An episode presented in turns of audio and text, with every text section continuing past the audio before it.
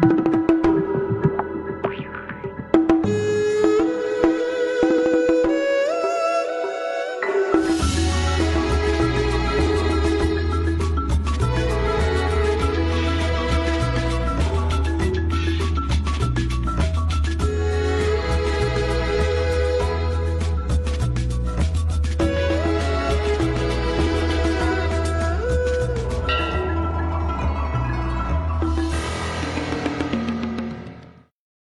生有福，官府都督。我们这一集呢，谈一个大家感兴趣的话题——老炮儿。嗯，老炮儿是个北京话啊，所以这个电影上映之前，很多人根本不知道老炮儿是什么含义。您听说过那个老炮儿吗？听说过那个老炮儿吗？呃，没听说过，头一次听说。那您想知道老炮儿是什么意思吗？我可以自己百度。说大话的人，屌丝之类。是的，老头，大把大痞子，红红，像那个讲义气的胡同串子，简称的就是老进炮局的人。老炮儿这个北京话近些年也都不用了，语言呢，跟所有的文化一样，它可以生成，可以死去。我们有很多口头的语言，生成生成的这个时间会很短的一段时间，然后就会死去。语言的生命力在于应用。那我们“老炮儿”这个词，曾经在我年幼的时候，在我年轻的时候是非常风行的一个词。今天为什么不用呢？今天的新词儿诞生太多，很多词儿就把“老炮儿”这种老词儿给挤得掉了。那么“老炮儿”的这“炮”啊，一开始很多人纠结到底是哪个炮。我们今天看电影的时候，打出三个大字儿，包括北京的儿化啊，“老炮儿”。写的这个“炮”是炮火连天的“炮”，可实际上在北京话中，这个“炮”最初是三点水这个“炮”，与它相匹配的这个词儿呢，叫什么呢？叫“炮妞”。啊，老炮的“炮”什么时改成了这个炮火连天的“炮”呢？我也不知道哪天改成的，反正电影出来的时候就是这个老炮。北京话中儿化很严重啊。儿化音非常严重，你比如北京典型的一句过去训练台词儿的话，叫“丁是丁，卯是卯”，啊，这对外地人来说非常难。我记得当时南方有很多学生考进这个中戏，考进北电，念这句台词儿的时候是这样念，叫“丁儿是丁儿，卯儿是卯儿”，啊，这就能念了啊，“丁是丁，卯是卯”。你不信？你要不是北京人，你练练这句话非常的难。那么老炮的炮呢？最初这个炮三点水这个炮呢是可以儿化的，而炮火连天的这个炮呢是不能儿化的。所以，当让我来念啊，这老炮呢应该念成老炮啊，老炮。嗯，按照传统的说法是大音。那么老炮呢，这泡妞的泡呢，过去是指在某一个领域中浸泡多年的人，深知这个领域中的很多奥秘和在这个领域混成精的人。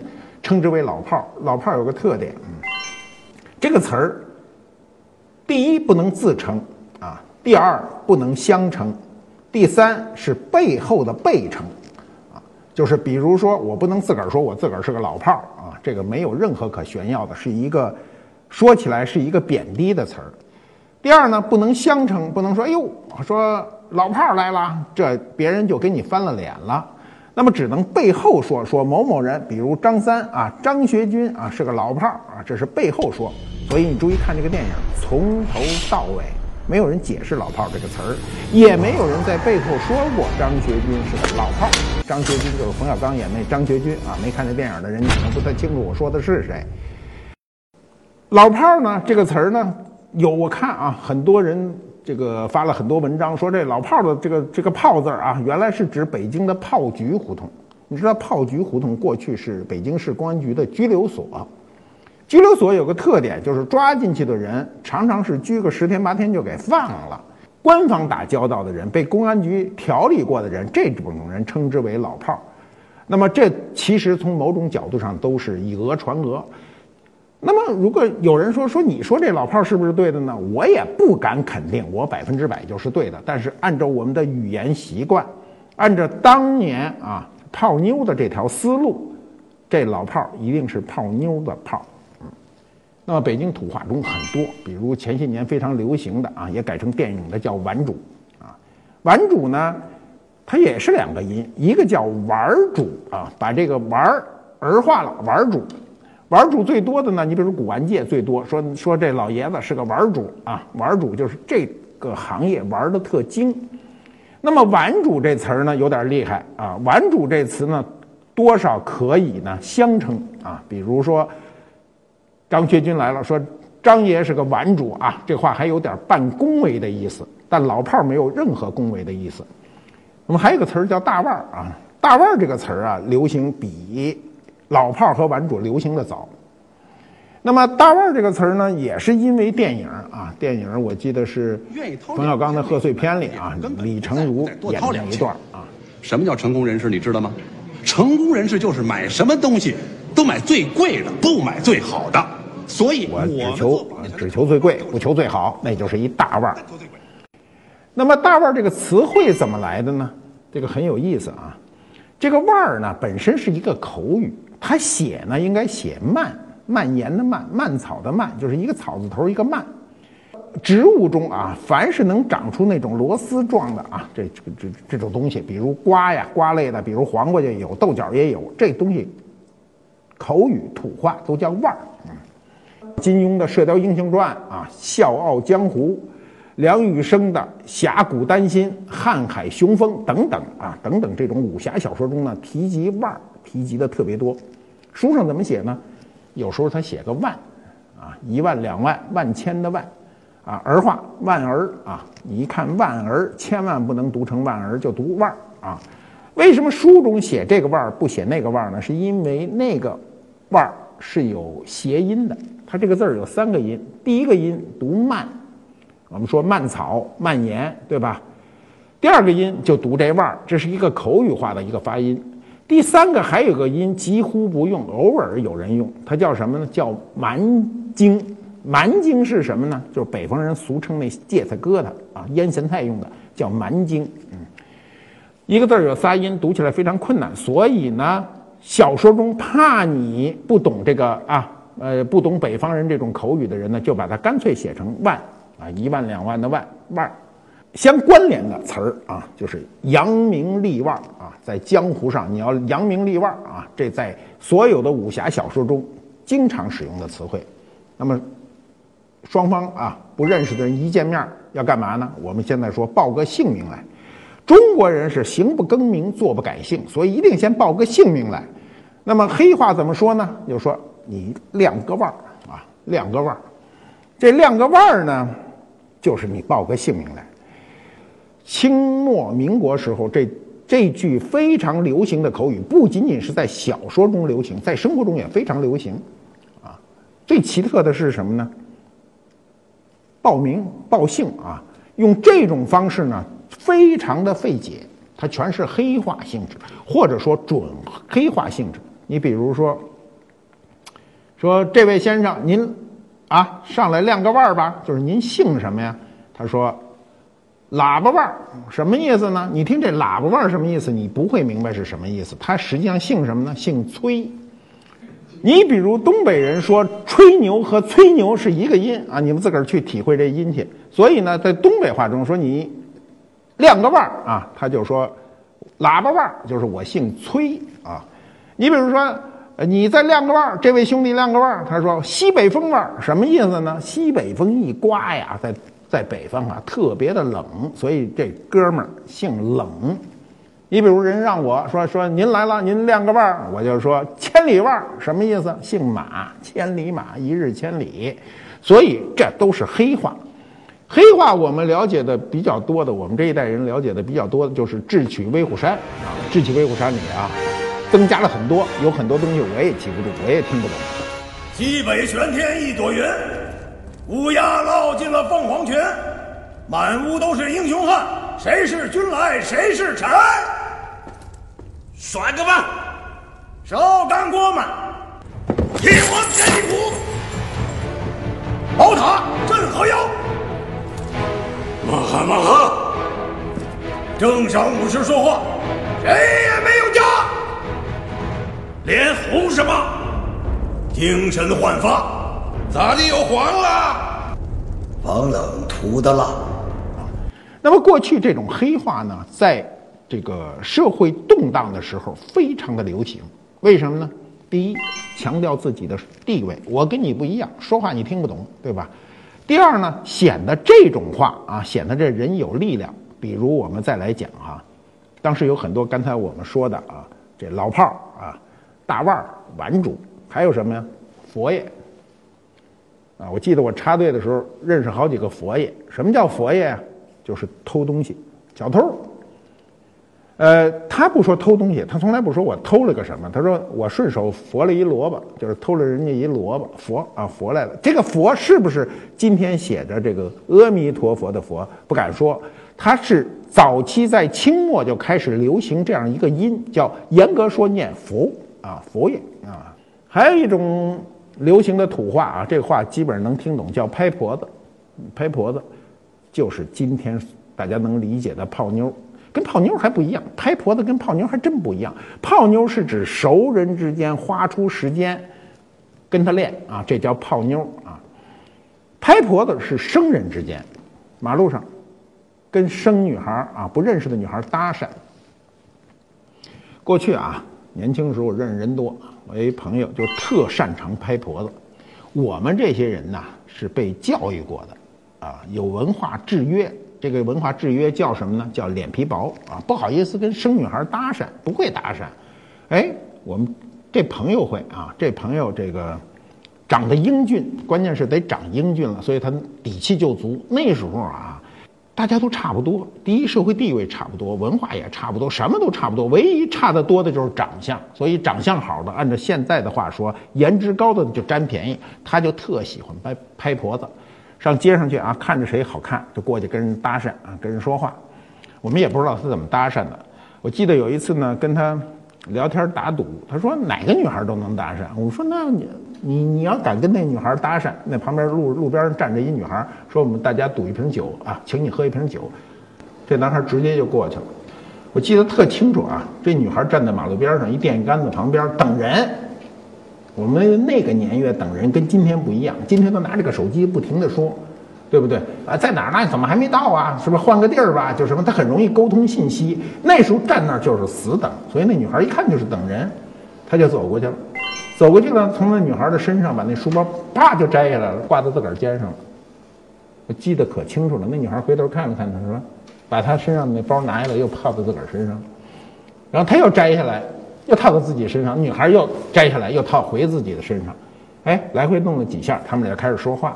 你知道当时的社会风气有多好了吧？没有人打劫，你搁今天你摘人家包，当场就喊打劫，对不对？当场就这人就窜了。那时候没有，大哥你那背我包干嘛？我这包里啥也没有，对不对？他就跟人女孩搭过搭过，说了什么我们听不见，远远看着觉得特可笑。回来有人说成了吧，请我们喝杯酒吧，把那女孩叫过来了，也不知道都说的什么。那么那时候呢，除了这些啊，我们说的这些什么佛爷呀、拍婆子啊，这拍婆子啊，你知道还有很多蔑视女性的词儿，比如啊，男的啊，你刚才说老炮儿吧，蔑视这个这一部分人。另外的叫什么流氓，这是一个通行的词。女的叫什么呢？叫圈子啊，女的都叫圈子。啊，就女流氓叫圈子，今儿不流行这词儿了，也背不住哪天谁拍一电影就流行了啊，叫圈子。然后更难听的话啊，更难听的话叫大喇，就是按照我们那个年月的说法，大喇呀是属于作风啊这个不好的人啊。今天没有作风不好的这个事儿了，今天啊，我想大家作风都不太好啊。这个社会作风就不好。我们那年轻的时候，这社会作风特好，所以这女孩子但分得找几个男朋友，就成了圈子；再找几个就成了大喇了。那么我想起一词儿啊，这词儿今儿的人不一定懂，叫什么呢？叫犯照。犯照，什么叫犯照呢？犯啊，就是犯人的犯；照就是眼睛看你，犯照。那个年月，我们年轻血气方刚的年月，很多人就因为犯照啊，就是看人家一眼，很简单，就是看了你一眼，打起来了，打得头破血流啊。那时候啊，很多年轻的孩子啊，就我十几岁的时候，就因为犯照这件事儿啊，打了无数次架。很多架呢，由小架变成大架。为什么？本来是两个人的事儿，后来两拨人各招自一拨人，最后形成大规模的打群架。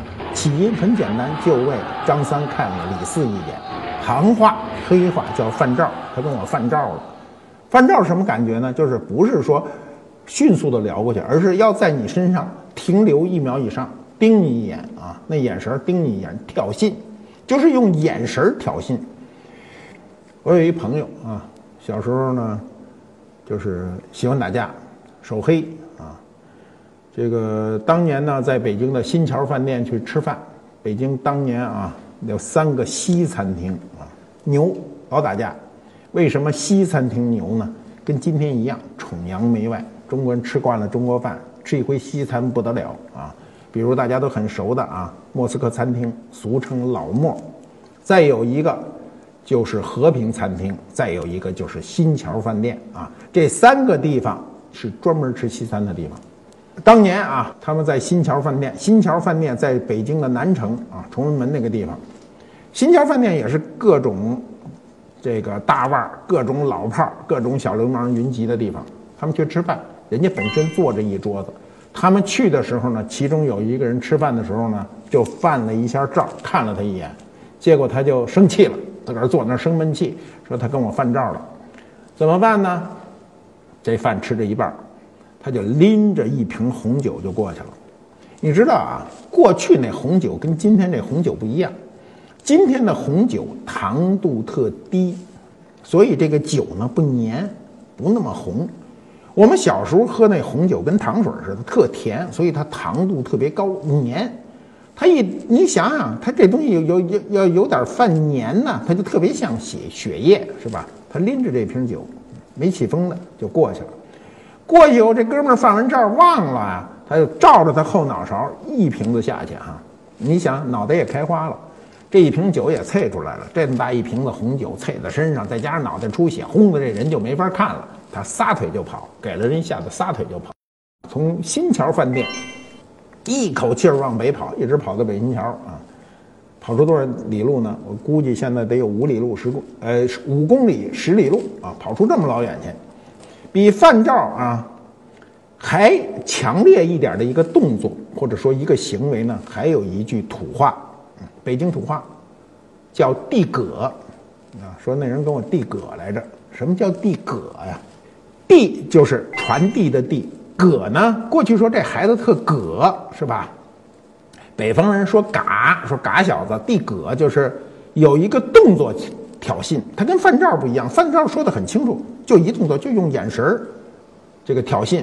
地葛呢是各种动作，比如我给你们学一个啊，我也趁机喝口水。什么叫地葛呢？你们看看啊，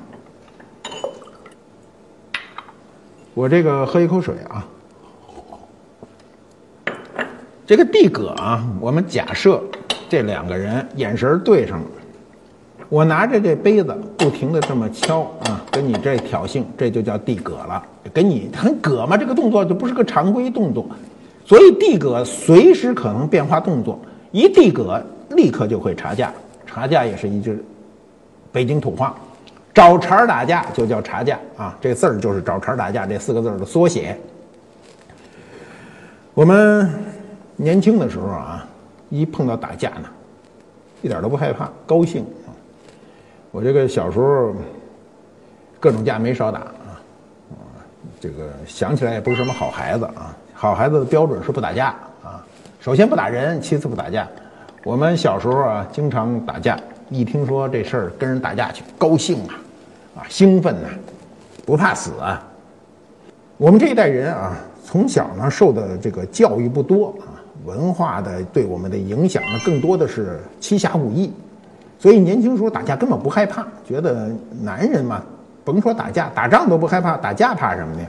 所以我记得我年轻的时候没少打架啊，呃，从十几岁跟动手打架，呃，打多了呢，有时候习以为常，比如脑袋上开一口子。去到这个医院包扎一下，哎，这个回来还是一光荣，大家都没觉得这算一个什么事儿，所以不害怕。中国文化是这样啊，就是打架的时候都是勇者胜，所以不在乎人多少。我记得啊，我们有一年出门啊，出门我们五个朋友，五个朋友里，我现在呢都说得出这人名来，但是我不能说人家，说人家人不乐意啊。这五个人里啊，我最矮。啊，我一米七八，我最矮，剩下的人都在一米八零以上。我们五个人出去跟多少人干仗呢？跟办办火车车厢的人干仗。打起来了，打起来以后呢，我忽然发现一个问题哈，人多打架呀，打不过人少的。你不要以为人多势众，没那个事儿。人少的时候，如果啊，人齐心，人少一定打过人多。因为什么呢？因为中国文化的因素。中国文化就人越多越不团结。你比如，我记得我们当时五个人啊，三个人冲前，两个人冲后啊，背靠背，五个人之间非常的信任，没有丝毫不信任。你想，你今天你如果背后的这人不信任，他突然溜了，好，你后背就暴露给人家了。所以我们当时这种精诚团结呢，导致我们跟所有的啊，那大概是几十个人啊，打这个架呢，最后我们以我们胜利告终。出来以后，这事儿多少年都在这吹牛啊，都是吹牛。为什么吹这个牛呢？没文化，精神空虚。我们在插队的时候，那是一生中精神最为空虚的时刻啊！你逮着书了还能看，逮不着书去干嘛去？就吹牛打架。所以跟邻村的人打架，打到什么程度呢？我们住在一个院里，这个院里小院里八个知青。其中一个知青到人家外村挑衅，啊，把人给打了，打完以后就回来了。回来以后呢，人家一定要报仇。那报仇干什么呢？菜刀。你不要看老炮儿，老炮儿拿的是日本刀。那时候能拿得着日本刀，能拿起芬兰匕首的人是很少的。大部分人出门兜里穿一揣一菜刀。这菜刀很有意思啊。那时候人背一军挎，就是军挎包，里头搁一把菜刀。有的人呢，还这么说话啊！到晚上到四五点钟了，没事了，就说我赶紧回家。说回家干嘛呀？说哎呦，我们家还得拿这刀做做饭呢，还得切菜呢。家里就一把刀，每天背着。这是 这还算有钱的，没钱的家里啊，根本就不允许你把这菜刀背出去。你背出去，家长说那刀哪儿去了？你怎么背着出去？啊所以呢，背什么呢？军挎里背一砖头，你听着新鲜吗？就是红砖头。这个讲究点的呢，拿一枕套啊，拿一毛巾裹着；不讲究的，拿一报纸一裹，揣在这个书包里，天天背着，一背背一年，出门就背着，干嘛？准备跟人打架。我们村的这知青啊，跟人家村知青打架，我记得特清楚。晚上天黑了，冬天晚上，人家咣啷咣啷的人拍这个院门，拍这个院门呢，因为我们不知道怎么回事啊。他知道，他就冲出去了。冲出去一开门呢，还想跟人打呢。结果那帮人啊，进来以后就抡圆了菜刀就乱劈，戴着棉帽子啊，给人脑袋全砍飞了。当时我都认为这人都活不了。我过去一看，我的这人不行了，赶紧那时候在农村啊，也没这么好的条件，就卸一块门板，几个人担着这人啊，一直往公社卫生院跑。到了公社卫生院，我就觉得这人都得死了啊，这不守一宿。说一宿，第二天早上我回来的时候，他们就问我说：“人怎么样？”啊？”我说：“醒过来了，没事了啊，死不了。”醒过来第一句话就问：“说什么时候报仇啊？”你想想那时候什么态度？没有人怕这事儿。醒了就说：“咱什么时候去报仇？”想的就是这事儿。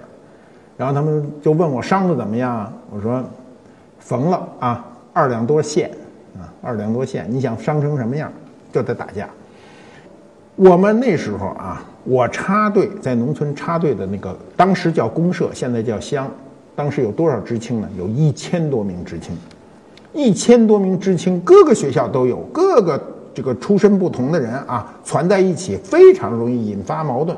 所以我们村有一个人呢，就是喜欢打架，天天的啊，这书包里背一酒瓶子。我告诉你，那酒瓶子是什么酒瓶子啊？啤酒瓶子。喝啤酒，我们今天拿一起子，嘣就打开了，是不是很简单一事儿吧？他们没这么喝的，这瓶啤酒哈，拿一改锥撬这瓶盖，一点一点撬，转着圈的撬，把它撬松了，拿手一掰，嘣能开了，把这酒喝了。喝完以后呢，把这瓶子里灌满了水，把这个盖儿扣在上面，拿一个圆的圈儿使劲一凿，这东西嘣当又凿紧了，这盖儿就下不来了啊！这一瓶子假酒，嗯，天天揣身上干嘛呀？跟人打架。我告诉你打成什么样啊？离着我们那村儿八里地啊，跟人家三个人一语不合。就是拎出这酒瓶子，就把一个人给啐了瓢了。那满脸，你想这一酒瓶子上去，哗的一血就全下来了。他撒腿就跑，跑回来了。跑回来，人家就要来跟我们这儿要干嘛呢？要报仇，要报仇啊！报仇呢，把他从屋里拎出去，拎到棉花地里。我记得可清楚了。等我们知道，都已经晚了。拿这半块砖头啊，人真是手下留情，半块砖头啊，就抡圆了啊，不是一下。啐你脑袋上是拿着不撒手就拍你啊，把这人拍花了。他抱着头，抱着头在那儿，憋着气让他拍，那手都打坏了，手全打坏了。最后，人家扔给他两块钱。你想，当时讲究这个行侠仗义呀。我打完你，让你明白，扔下两块钱，说上公社看病去吧，去缝去吧。等我赶到公社啊，看见这样一幕。这哥们儿脸上包成什么样另说，脸都肿的。你想这人拿砖头仨人拍他半个钟头，这脸都拍肿了。手呢，由于护头，手全拍烂了。这手包的啊，两只手包的，每个手都跟那个阿拉伯人的那人头似的啊，包的都那么大，俩大疙瘩。我进去时候一看，我操，这人肿的都认不得了。然后派出所老张。当时是什么？我想就是一民警啊！我原来一直以为他是所长，那想来想去就是一民警。这派出所老张呢，一脸络腮胡子，脸是黑的，进门就说：“干什么去了？”他看不清啊！你这这眼眼睛肿的睁不开，他就两个这个啊，两个就是没有手指头的手包着俩大包，这么挤着自个儿咧开看啊，看看谁来了？哎呦！医生给他开了十片索密痛，索密痛就是当时最土的一分钱一片的止痛片，开了十片，他一口全给吃了，那是三天的量，他一口就吃了。你想他疼成什么样？等好了以后，依然想去打架，这就是当时的社会现象。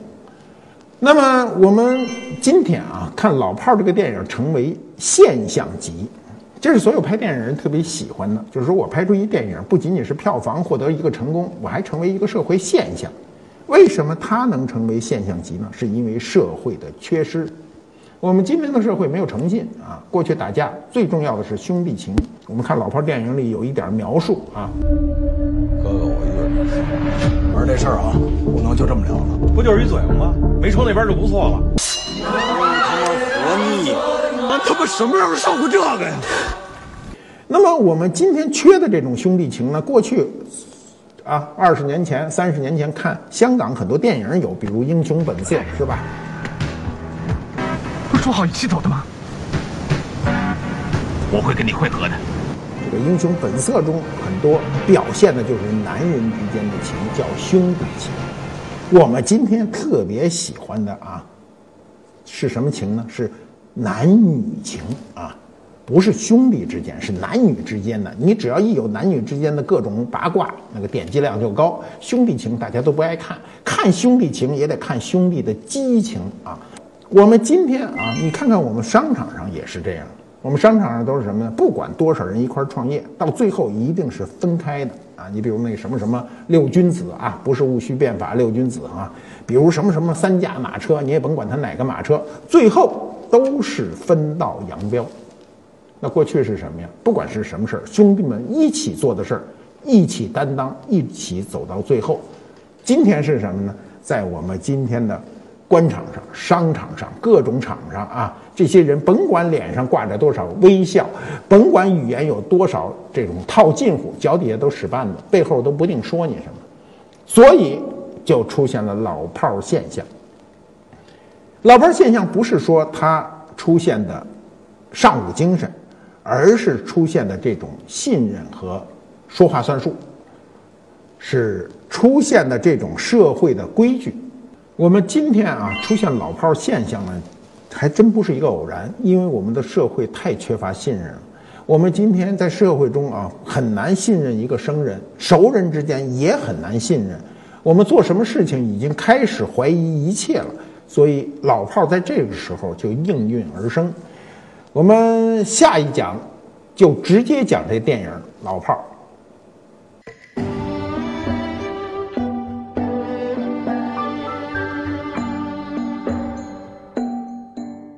官府猫揭秘官府秀。从我开始讲，这把刀就刀光闪闪。嗯，我们现在终于能让你看得比较清楚了。这刀没鞘啊，看着有点像老炮拎的那日本刀，是吧？比那刀小、短。你不要以为短就一定不能战胜长的啊！有机会我给你讲讲刀的这个。长短之间的这种转换，这刀有名儿啊，叫戚家刀，啊，戚继光抗倭时候用的。刀枪剑戟斧钺钩叉，躺槊棍棒鞭锏锤抓，拐子流星十八般兵役啊，十八般武器啊，刀排在前面，为什么呀？因为刀最顺手啊，刀比剑顺手啊，剑只有一个动作是刺。刀既可以刺，又可以砍杀。那么我们最常见，今天能留下的我们的古刀，大约都是明清时候的刀了。这个戚家刀比较典型，跟我们的传统刀不一样。为什么不一样呢？你看这刀苗子啊，俗称苗子，窄、细、弯，像日本刀。世界三大名刀啊，第一是大马士革刀。第二是马来刀，第三呢是日本刀，可惜啊没有咱中国刀，咱这中国刀不成，为什么不成呢？有机会我们单讲一集刀啊，你就知道它为什么不成啊，它一定是有道理的。世界三大名刀大马士革刀呢，这个今天很多人津津乐道，以它美妙的花纹啊啊，主要是中东地区使用，比如阿拉伯地区啊。比如伊朗，它都使用大马士革刀；马来刀呢，南亚啊，比如菲律宾啊、印尼，马来马来刀呢弯度大啊。再有就是日本刀，从我们中国唐朝学过去的。我告诉你们，唐刀是直的，不是弯的，弯刀是日本人的一个革新。嗯，当年啊，戚继光抗倭的时候。明朝啊，晚明的时候呢，军队都不行啊。倭寇指的日本人渡海啊，一上来跟我们这一通打，咱打不过人家。戚继光呢，还是比较聪明。据说啊，戚继光抗倭的时候还是有一些办法的，所以从缴获的日本刀里学会了看人家的刀跟我们刀有什么不同。